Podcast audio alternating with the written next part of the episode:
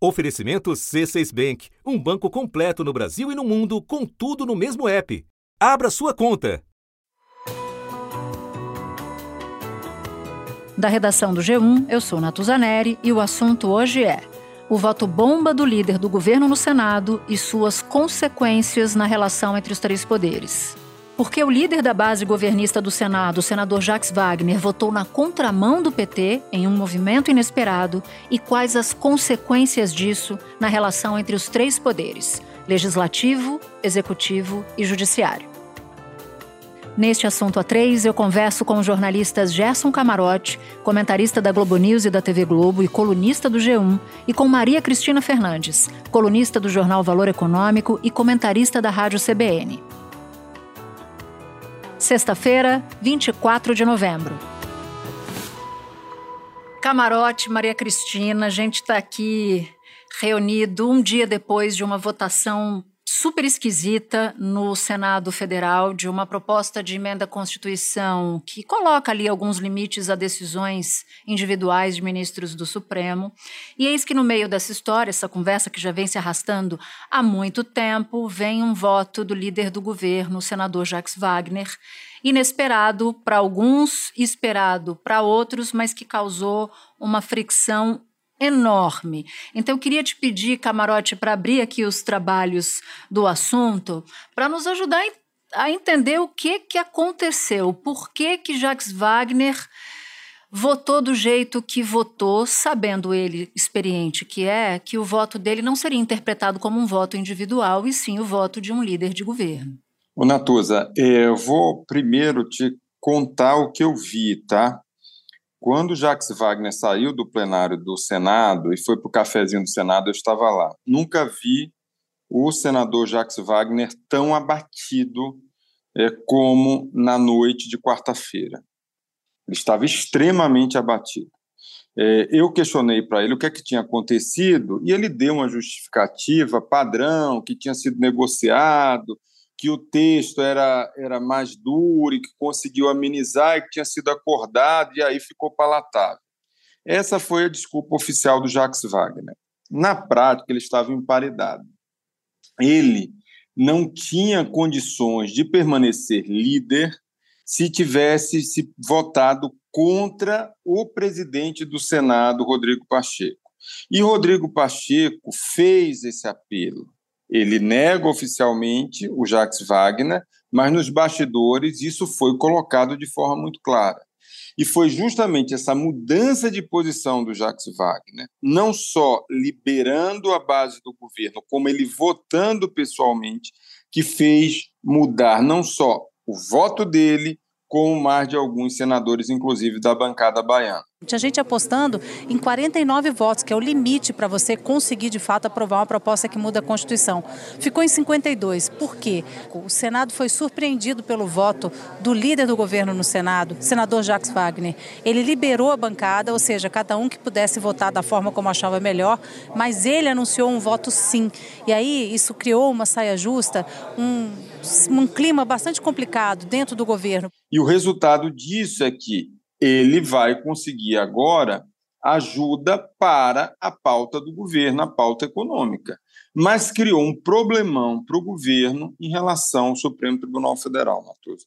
E aí, Maria Cristina, eu queria te ouvir sobre, sobre isso, porque uh, o Camarote faz uma avaliação é, é, reproduzindo o que, o que ele colheu de, de apuração de que o Jacques Wagner entendeu que não poderia continuar líder do governo se fizesse um voto contra Pacheco. E só para contextualizar quem nos ouve, Pacheco era é o grande patrocinador dessa proposta de emenda à Constituição. Mas Jacques Wagner, por exemplo, para evitar o problemão que o próprio Camarote identificou para o governo no Supremo Tribunal Federal, não poderia ter simplesmente optado por uma abstenção ou sequer ter aparecido no plenário, por exemplo? Da mesma maneira que para o presidente de uma casa legislativa é importante que o judiciário não atravesse nos seus poderes, nos seus poderes de fazer tramitar e fazer chegar ao fim uma proposta legislativa, para um líder é, de uma casa legislativa,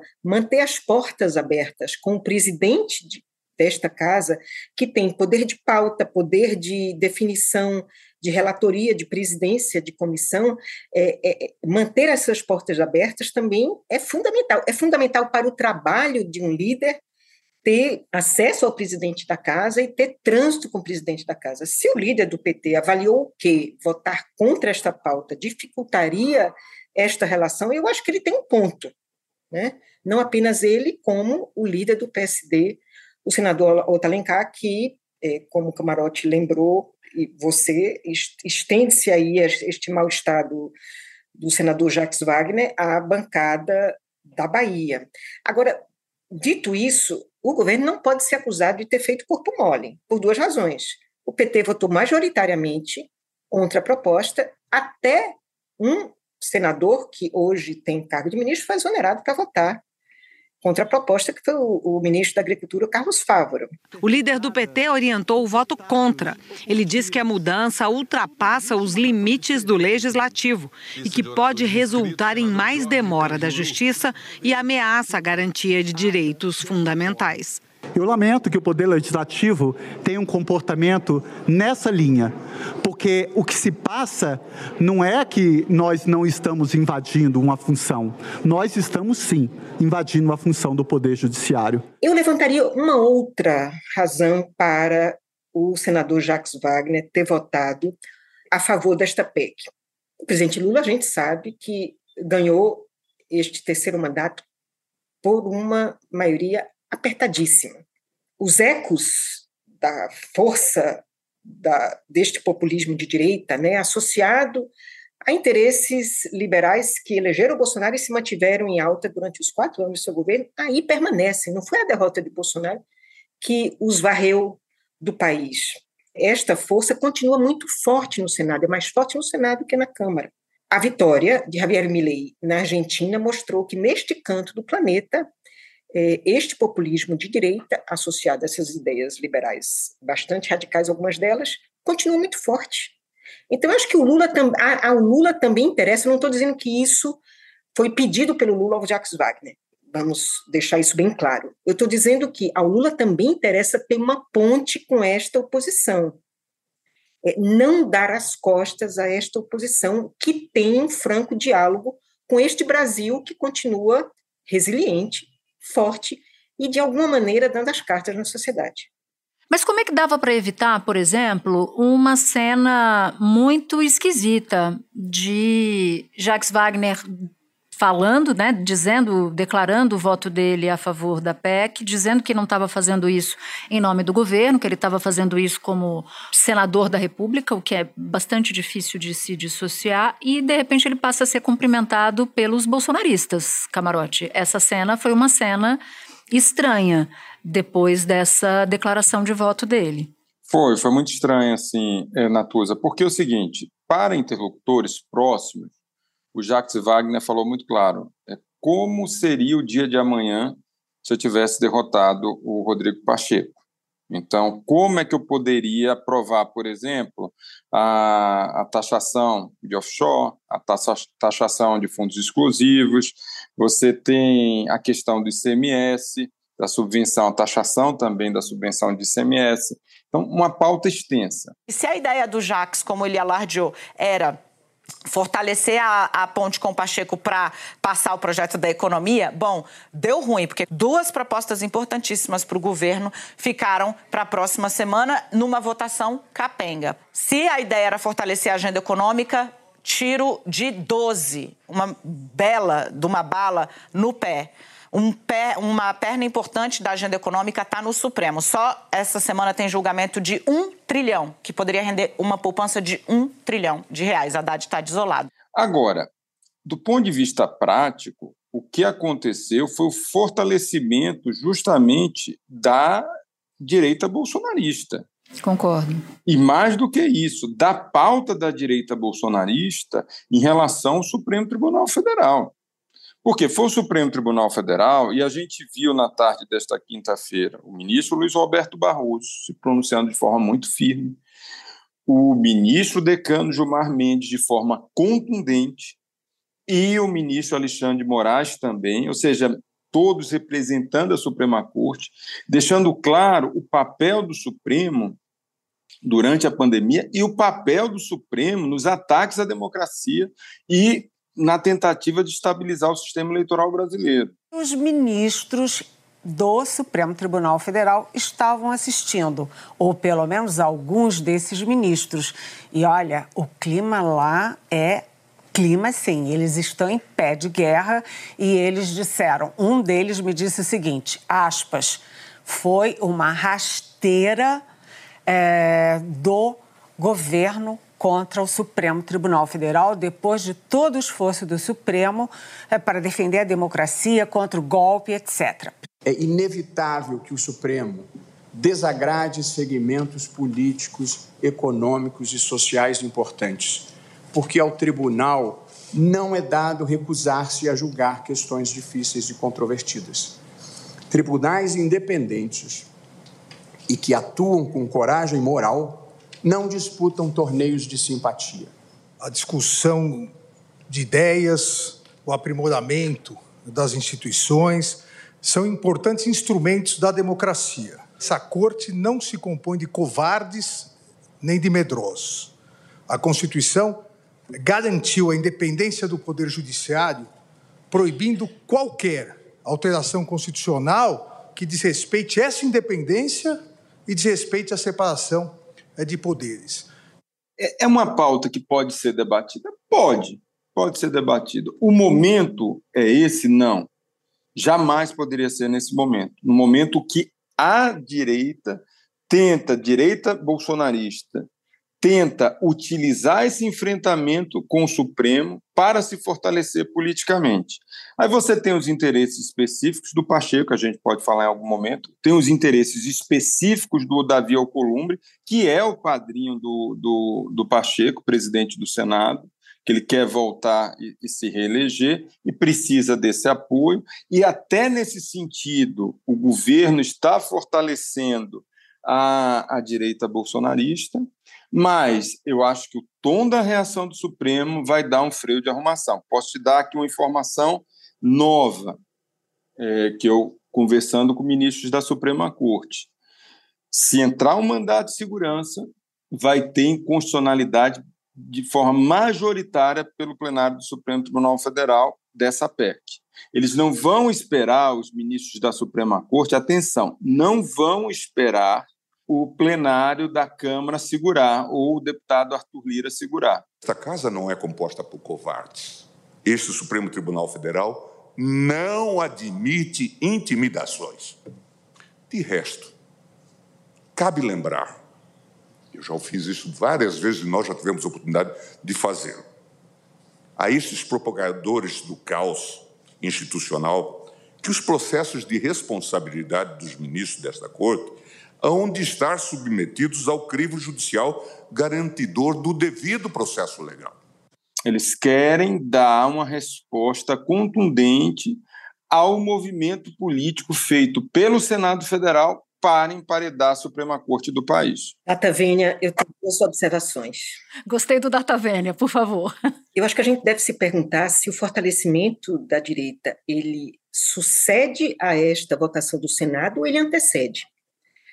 Vamos lembrar que antes dessa votação do Senado, o que, é que aconteceu na Câmara? A aprovação da, da carteira verde-amarela, uma pauta do governo Bolsonaro que nem o governo Bolsonaro tinha conseguido aprovar. Essa pauta que, que revela essa sociedade entre esses ideais radicalmente eh, liberais e esta, esta extrema-direita. Então, esta pauta da direita nunca esteve enfraquecida, é, Camarote, na minha opinião. Ela, ela, ela foi derrotada, mas ela não está fraca. Então, obviamente, com esta decisão se fortalece, mas ela não estava fraca e ganhou é, uma força inaudita com esta decisão. Esta decisão reflete uma força que ela manteve na sociedade e na política. Mas aumenta, não, Maria Cristina, no, antes de você chegar, porque você, você tem a vitória, né? Então você pode, você pode exibir a sua condição de vencedor. Sim, aumenta. Outra coisa, eu, eu assisti a essa manifestação do ministro Gilmar Mendes no plenário agora há pouco. E eu teria uma observação: é óbvio que eles têm razão para estar indignados, porque a gestão Rosa Weber avançou no tema. Avançou no tema principalmente em relação aos pedidos de vista, que na formulação dela, que ela pôs em votação e conseguiu aprovar por unanimidade no, no plenário do Supremo, esteve muito mais bem colocado do que na proposta do senador Oriovisto. Tanto que, no final, tiraram isso do pedido de vista, do projeto final que foi aprovado, a proposta da PEC. Então, o que eu estou dizendo é que o Supremo havia se mexido, bem tarde, eu diria, mas se mexeu para conter esses poderes. É, mas o que o Senado fez, é, o, o, ministro Gilmar Mendes reagiu de maneira muito indignada que a decisão teria impedido o, o, o, Supremo de se, de se insurgir contra a política armamentista do governo Bolsonaro, de se insurgir contra o negacionismo do governo Bolsonaro. É, será que teria impedido mesmo ou teria impedido ministros monocraticamente de fazê-lo?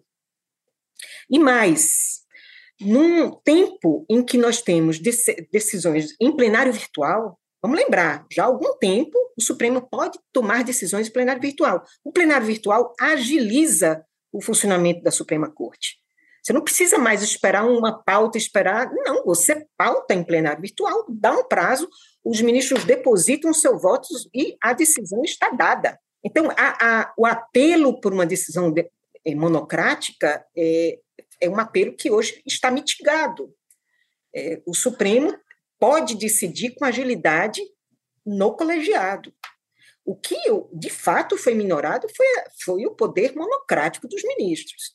E aí, um ministro como Gilmar Mendes, que há mais de duas décadas tem essa prerrogativa de agir monocraticamente, é óbvio que reage, não apenas ele, eu acho que o colegiado como um todo está, de alguma maneira, incomodado com isso, porque teria que se adaptar a esses novos tempos. O relator da proposta, senador Espiridião Amin, disse que, ao priorizar decisões coletivas em vez de individuais, o texto busca o equilíbrio entre os três poderes. O texto aprovado altera regras de funcionamento dos tribunais, proíbe um único juiz ou ministro de decidir sozinho pela suspensão de leis que atinjam a coletividade ou atos dos presidentes da República, da Câmara e do Senado. Mas eu, como o Camarote lembrou aí, essa, essa expectativa em relação à decisão do, do presidente da Câmara, Arthur Lira, de que é, eu não vejo nenhuma razão para o Lira pautar isso. Muito pelo contrário. O Lira hoje é já, já era um dos homens mais poderosos da República, ficou ainda mais poderoso, porque vai segurar isso aí e vai. Tem agora uma longa tramitação para negociar as pautas de interesse dele no Supremo. Ele pode pautar pauta, tirar de pauta, pautar no plenário, tirar de pauta, sobrestar, adiar, pode fazer o que quiser e vai estar ali com esse tema na mão. Mas aí é onde eu, eu, eu, vejo, Camarote, que houve, a, até nesse exemplo que, que a Maria Cristina citou, né, do, do efeito colateral do Lira mais poderoso ainda, eu, eu continuo achando que a atitude do, do, do, do, líder do governo, o senador Jacques Wagner, foi uma atitude que mediu uma parte das consequências, como você nos contou, ele ficou com medo do dia seguinte na relação com Pacheco, mas não avaliou a outra. Porque todo mundo faz no governo, de maneira discreta, a avaliação de que a relação do governo com o Congresso é uma relação abusiva. Né? É uma relação tóxica. A Câmara que, segundo integrantes do governo, enfia a faca no pescoço, e o Senado que passou a fazer a mesma coisa, né? Do ponto de vista do governo falando. Aumentar o poder do Lira é, não me parece ser uma saída que seja muito confortável para o governo nesse momento. Ah, eu concordo, Natuza. Ele, o, o, o senador Jacques Wagner, ele pensou exclusivamente na sua função no Senado Federal. Foi um contexto muito mais específico. Existe um contexto bem mais amplo. E aí, nesse contexto mais amplo, em relação à Câmara, Arthur Lira e ao próprio Supremo Tribunal Federal, isso daí o governo sai no prejuízo. Então, ali, ele estava pensando ali no seu, no seu foco específico de resolver sua vida no Senado Federal. É, o, o que a Maria Cristina colocou, eu queria só alguns pontos. Eu concordo em relação a esse fortalecimento do, do Arthur Lira, porque ele que vai agora ficar negociando com o Supremo Tribunal Federal, mas é importante a gente colocar assim, esse exemplo que foi dado pelo ministro Gilmar Mendes e que foi referendado pelo ministro Alexandre de Moraes na tarde de quinta-feira, é um exemplo válido, sim, porque estávamos numa pandemia gravíssima. É, poderia ter, se fosse uma decisão levada imediatamente a plenário, sem ter uma decisão antes, poderia ter pedido de vista, ficar sem análise, e um mês numa pandemia seria crucial para tomada de decisões, inclusive em relação a vidas. Então, eu acho que é um exemplo, e fora em relação ao que aconteceu também durante o movimento de intimidar o Supremo Tribunal Federal e a democracia brasileira. É, agora, eu concordo que isso é um tema válido para ser debatido. Tem o, o mérito da questão, você pode ter a favor e contra. A grande questão é o momento que está sendo feito isso. É para emparedar o Supremo Tribunal Federal? Sim. E eu acho grave esse movimento. É um movimento bolsonarista, porque a grande pauta do Bolsonaro era ser contra o Supremo Tribunal Federal, porque o Supremo Tribunal Federal era uma espécie de freio de arrumação para a escalada autoritária que estava sendo armada. O chefe desse poder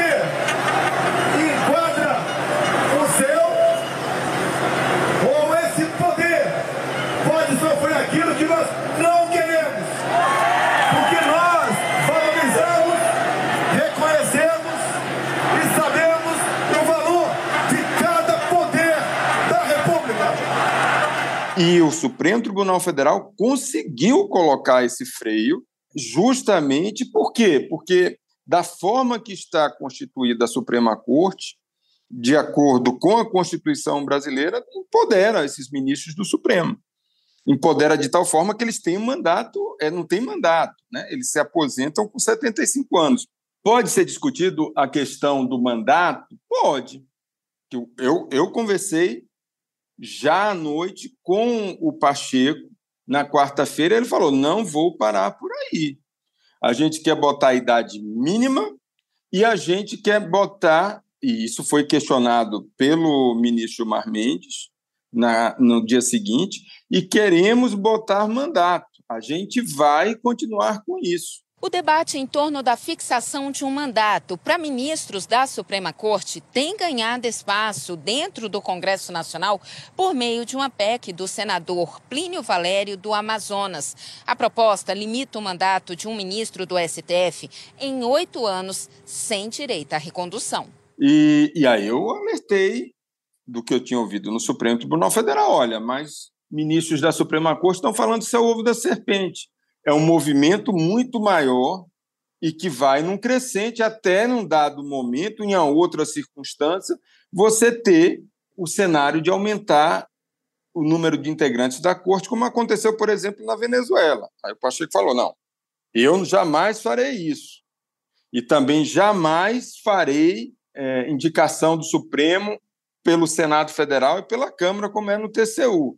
Mas isso é o Pacheco. E se vem um outro senador e presidente do Senado, numa outra circunstância, num governo de direita é, é, extremamente oposta ao Supremo Tribunal Federal. Então, e um movimento como o que aconteceu no, na quarta-feira, ele é, um, é o que ouvi lá, que o Supremo avalia o ovo da serpente, ou seja, é o início da tentativa de enfraquecer a corte. Espera um pouquinho que eu já volto para continuar minha conversa com o camarote com a Maria Cristina. Com o C6 Bank, você está no topo da experiência que um banco pode te oferecer.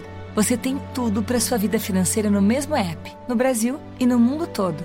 A primeira conta global do país e atendimento personalizado, além de uma plataforma de investimentos em real e dólar com produtos exclusivos oferecidos pelo C6 em parceria com o JP Morgan Asset Management. Quer aproveitar hoje o que os outros bancos só vão oferecer amanhã? Conheço C6 Bank. Tá esperando o quê? C6 Bank. Maria Cristina, o Gilmar Mendes diz assim: olha, me chamou a atenção esse trecho na reação dele. Ele fala: as ameaças que vieram de setores das Forças Armadas contra este tribunal e contra a democracia não merecem resposta. Até agora continuam elegíveis os militares, policiais continuam a fazer carreira, se elegem e voltam para a força. Nenhuma resposta para temas que são urgentes para a democracia. O problema são o STF e as suas liminares estranha prioridade. Me chamou a atenção ele dizer isso, porque ele endereça, né? Ele vai no, no ponto, assim, o que, que o Congresso fez para evitar que o que a gente viu no passado se repita? Eu repito, é muito compreensiva essa relação do, do ministro Gilmar, porque o Supremo, de fato, desempenhou um papel de garante da democracia, de garante da humanidade no Brasil durante a pandemia e, e salvou muitas, milhares de vidas. É, dito isso, é também razoável que a gente entenda a necessidade de os parlamentares quererem garantir as suas prerrogativas. E eu acho que cada um dos ministros, o ministro Gilmar Mendes, inclusive, reconhece que o Supremo, ao longo dos últimos anos, tem invadido muitas das prerrogativas do Congresso. Muitas decisões monocráticas nasceram em resposta a nomeações também feitas pelo presidente da República, que a discussão foi parar lá no Supremo. Em março de 2016, Gilmar Mendes anulou a nomeação de Lula para a Casa Civil de Dilma Rousseff.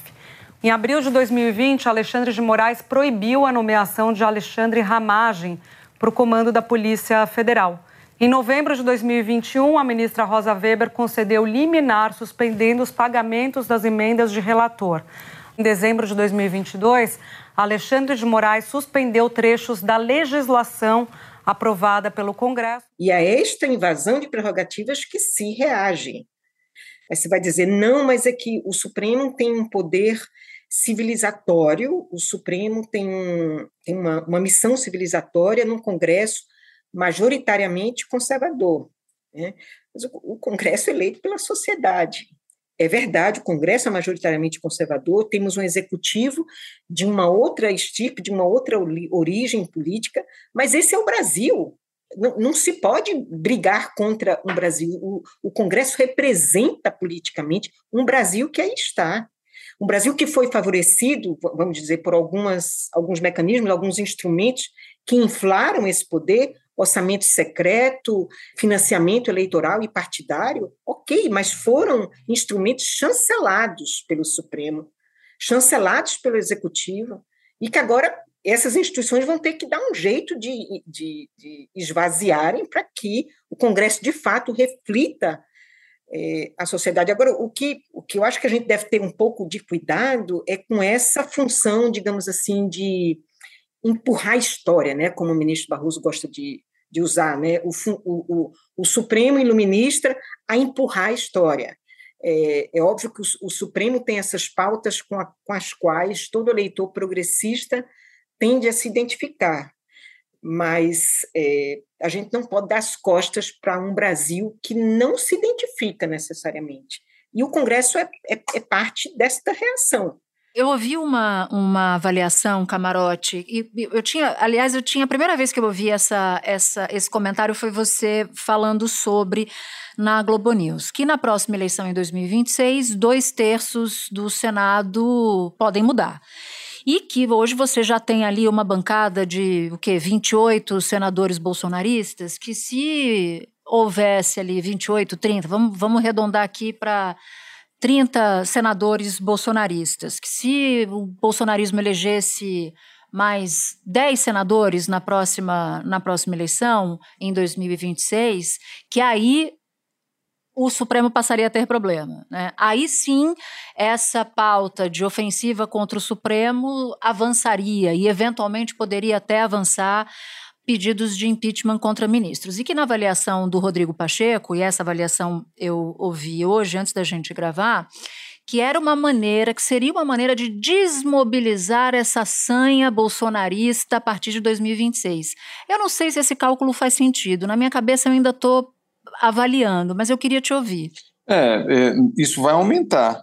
A bancada bolsonarista vai aumentar em 2026, né? Não tem como não aumentar, porque vai, você tem esse perfil da sociedade brasileira que se reflete no Congresso que Maria Cristina está colocando, é um perfil, especialmente no Sul, Sudeste e Centro-Oeste, extremamente conservador.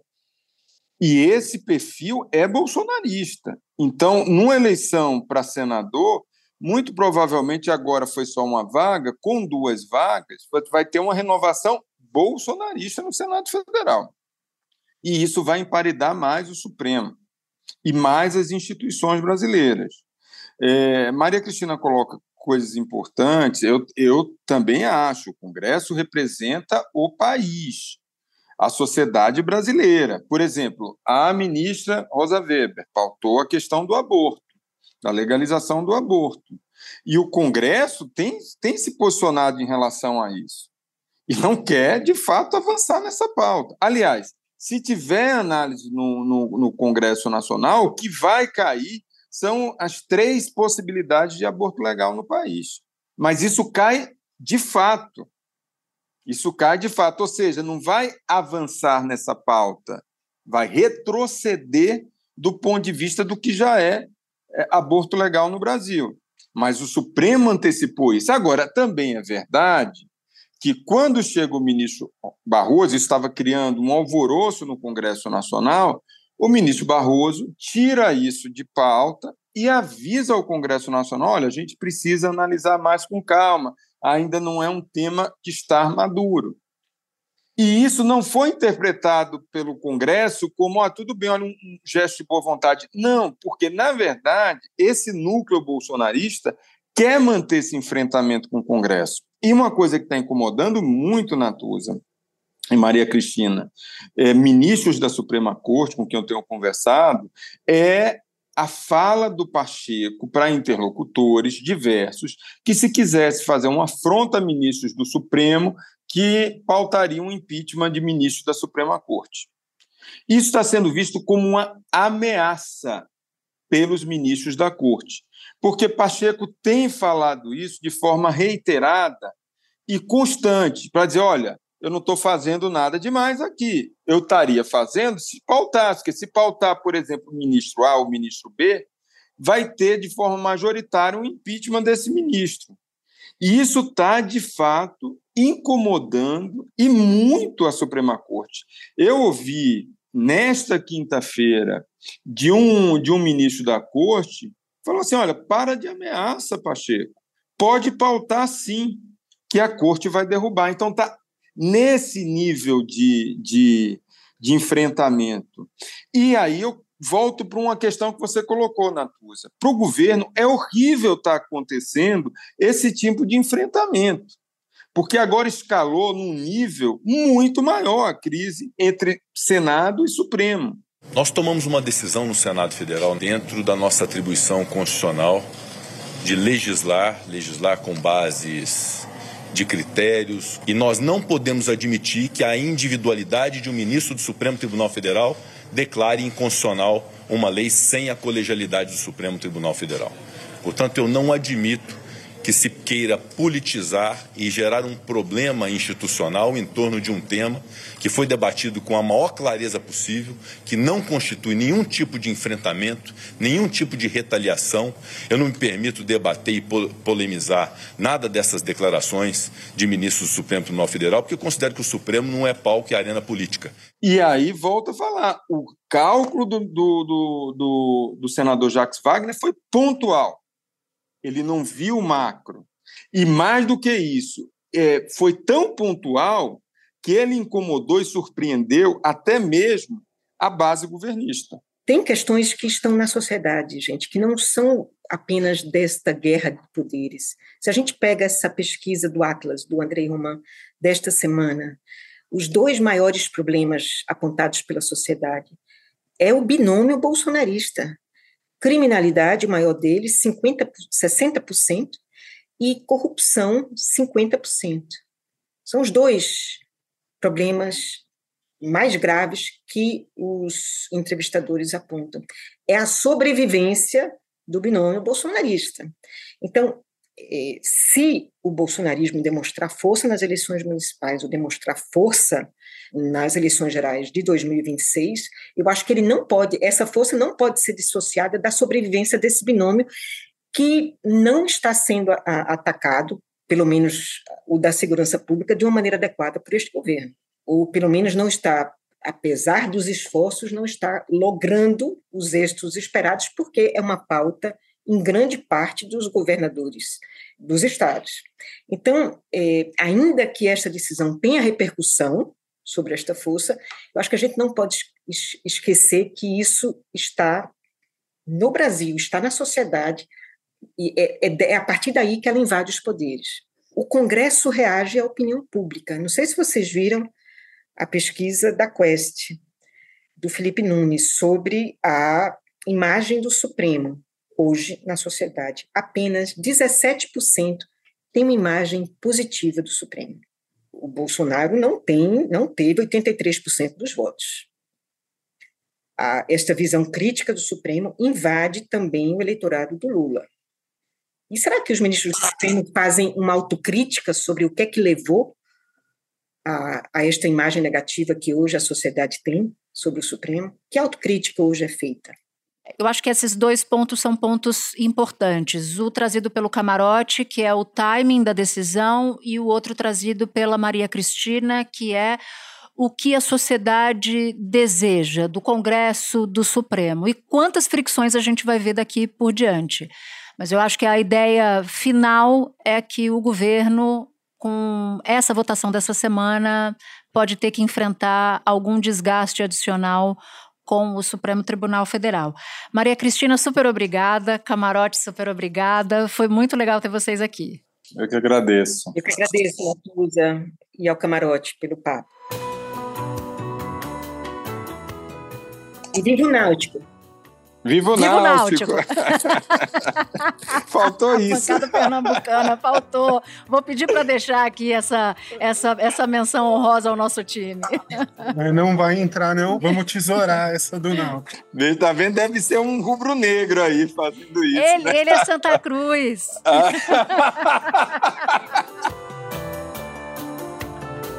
Este foi o assunto, podcast diário disponível no G1, no Globoplay, no YouTube ou na sua plataforma de áudio preferida.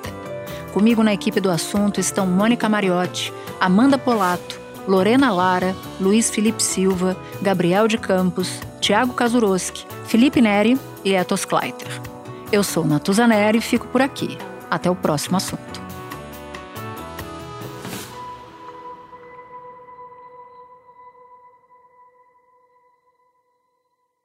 Você no topo da experiência financeira que um banco pode oferecer. Escolha um banco completo no Brasil e em qualquer lugar do mundo. Abra sua conta no C6 Bank.